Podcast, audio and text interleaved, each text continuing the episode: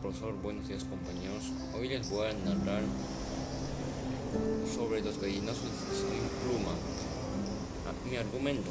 El autor relata la historia de los hermanos Efraín y Enrique, dos niños explotados por un abuelo desalmado, don Santos, viejo y cojo con pata de palo, que los obliga a rebuscar los contenedores de basura en busca de comida para su cerdo. Ambos niños se enferman, pero el abuelo insiste en hacerlos trabajar. Enrique se hace cargo de todo el trabajo y lleva a casa a un perro para que haga compañía a su hermano, que se lleva más delicado.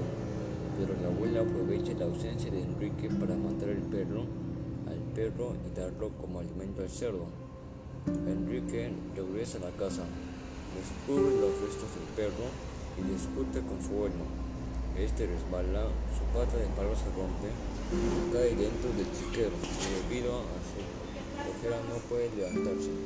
Entonces los dos hermanos huyen de ese lugar escuchando desde lejos los gritos de la abuela. Gracias.